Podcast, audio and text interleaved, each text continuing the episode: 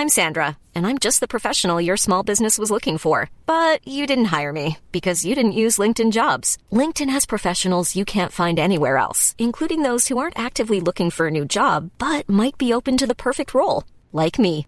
In a given month, over 70% of LinkedIn users don't visit other leading job sites. So if you're not looking on LinkedIn, you'll miss out on great candidates like Sandra. Start hiring professionals like a professional. Post your free job on linkedin.com/people today. Em Atos apenas os apóstolos fizeram sinais e maravilhas. Atos capítulos 1 e 2. Comentário de Mário Persona. queria fazer uma observação do capítulo 1 ainda. Eu não me lembro se foi falado do apostolado, que foi dito como eles escolheram os apóstolos, uh, que foi por sorteio, porque no Antigo Testamento dizia que a sorte se lança no regaço, e aí Deus escolhia através de sortes. Uh, então, acrescentando só uma parte que é a que eu ia, a que eu ia trazer, é a seguinte: o apóstolo ele tinha prerrogativas que ninguém, ninguém mais tinha. E uma delas era ser a ponte entre o Senhor Jesus e nós, porque eles trariam a sã doutrina e ensinariam a sã doutrina e seriam então formariam o fundamento da casa de Deus, sendo Cristo a pedra angular. Então hoje qualquer pessoa que, que se declare apóstolo é um, é um usurpador, ele não é ele não é genuíno. Ele está usurpando uma posição que não é dele. E é o que nós encontramos nesse capítulo aqui, 2 agora. Uh, primeiro, no, no, capítulo 1, um, dizia que para ser apóstolo tinha que ter estado com o Senhor, não é? E no capítulo 2, só um versículo no final aqui, só referendo, referendo, referente ao apostolado ainda. Versículo, 40, versículo 42: Perseveravam na doutrina dos apóstolos e na comunhão, e no partir do pão e nas orações. E, cada, e em cada alma havia temor, e muitas maravilhas e sinais se faziam pelos apóstolos. Esse é um detalhe que às vezes passa despercebido aqui, ele assinalar que as maravilhas e sinais eram feitas pelos apóstolos. E se nós vamos em Hebreus capítulo 2, nós vamos encontrar a confirmação disso, versículo 2 ah, porque se a palavra falada pelos anjos permaneceu firme, toda transgressão e desobediência recebeu a justa retribuição, como escaparemos nós se não atentarmos para uma tão grande salvação, a qual, começando a ser anunciada pelo Senhor, foi-nos depois confirmada pelos que a ouviram? Esses que a ouviram eram os apóstolos que andavam com o Senhor, a quem ele chamava à parte quando queria ensinar as coisas mais, mais íntimas da família de Deus. Os que a ouviram, e versículo 4 fala assim: testificando também Deus com eles, eu creio aqui são os apóstolos, por sinais e milagres e várias maravilhas e dons do Espírito Santo distribuídos por sua vontade. No livro de Atos, nós encontramos várias passagens falando de milagres feitos pelos apóstolos. No capítulo 2, versículos 1 ao 13, ah, os apóstolos são aqueles que falam em diferentes línguas quando do, da fundação da igreja, do derramamento do Espírito Santo para fundar a igreja. O Espírito Santo encheu a casa e também desceu sobre cada um individualmente.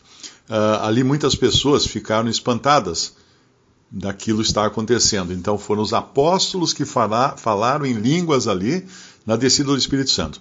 Depois, no capítulo 3 de Atos, versículos 1 a 11, é Pedro e João quem curam um homem aleijado uh, desde o nascimento, um homem paralítico desde o nascimento. Isso acontece ali no, no portão do templo e muitos ficaram maravilhados uh, e foram então atrás de, de Pedro e João, que eram apóstolos. Também no capítulo 5, versículos 15 a 18, nós encontramos que o, o, os, os, doentes, né, os enfermos, que passavam debaixo da sombra de Pedro, que ficavam onde Pedro ia passar, para que a sua sombra pudesse curá-los. E vemos também Pedro uh, expulsando demônios, Pedro o apóstolo, nas ruas de Jerusalém. uh, e depois por isso eles foram até lançados na prisão. Não é? No capítulo 5, versículos 19 a 24, nós vemos que um anjo abriu a porta da prisão e libertou os apóstolos que retornaram ao templo. É claro que eles estavam envolvidos, os apóstolos, embora não tenham feito o milagre, estavam envolvidos no milagre. Depois, em Samaria, no, no capítulo 8, versículos 5 a 13, Filipe uh, expulsava demônios e curava aqueles que, que eram enfermos, paralíticos.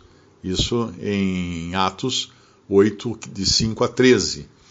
Também no capítulo 9, 32 a 35, Pedro curou Enéas, que tinha estado paralítico.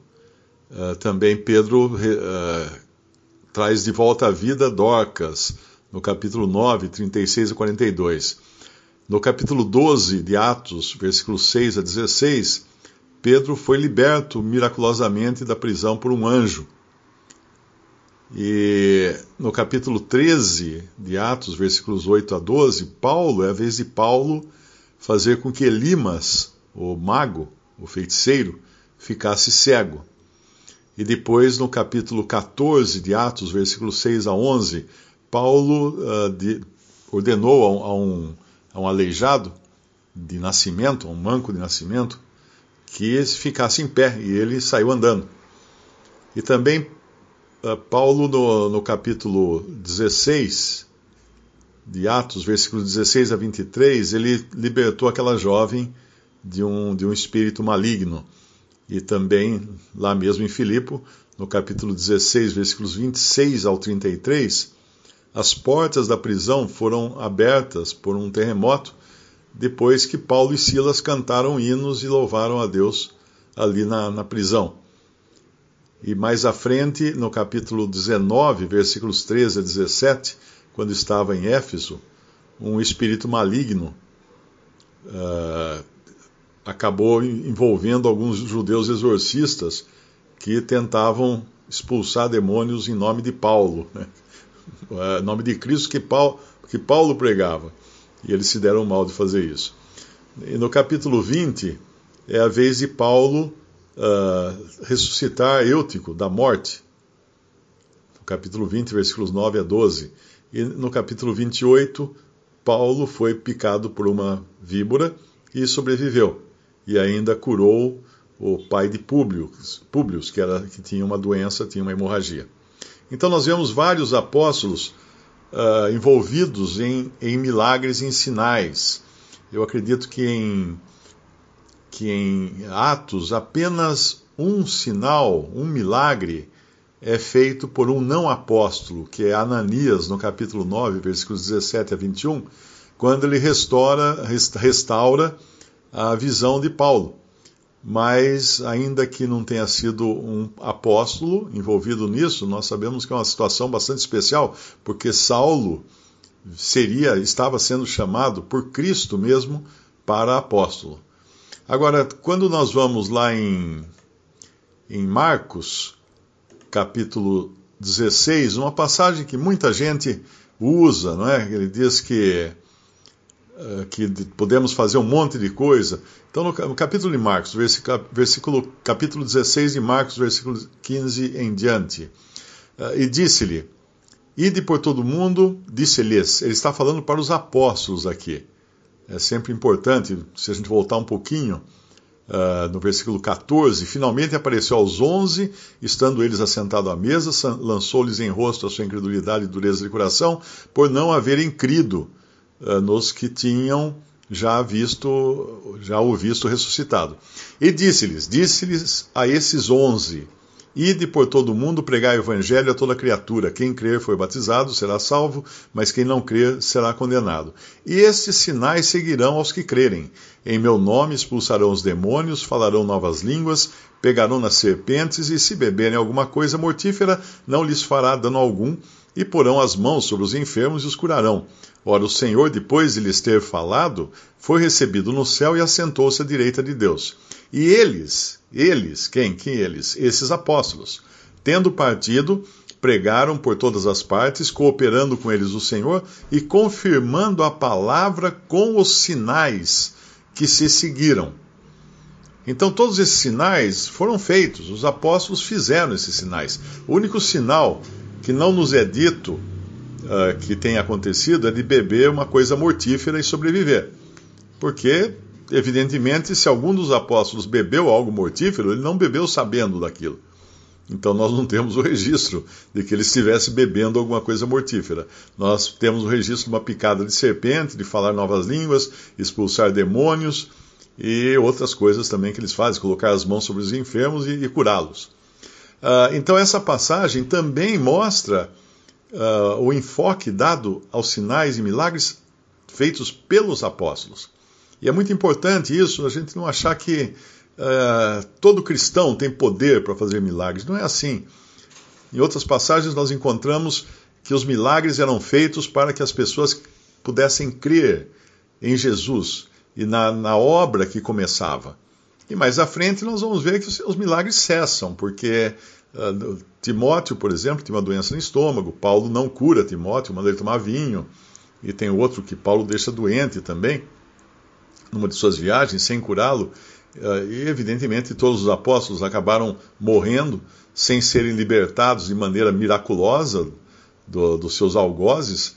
Pedro, uh, Paulo, Pedro não, João, João ficou preso na ilha de Patmos, não foi libertado de maneira milagrosa, morreu lá de, de idade avançada. E havia em Corinto, Corinto, no capítulo 11 de Corinto, muitos que estavam doentes e muitos que tinham morrido.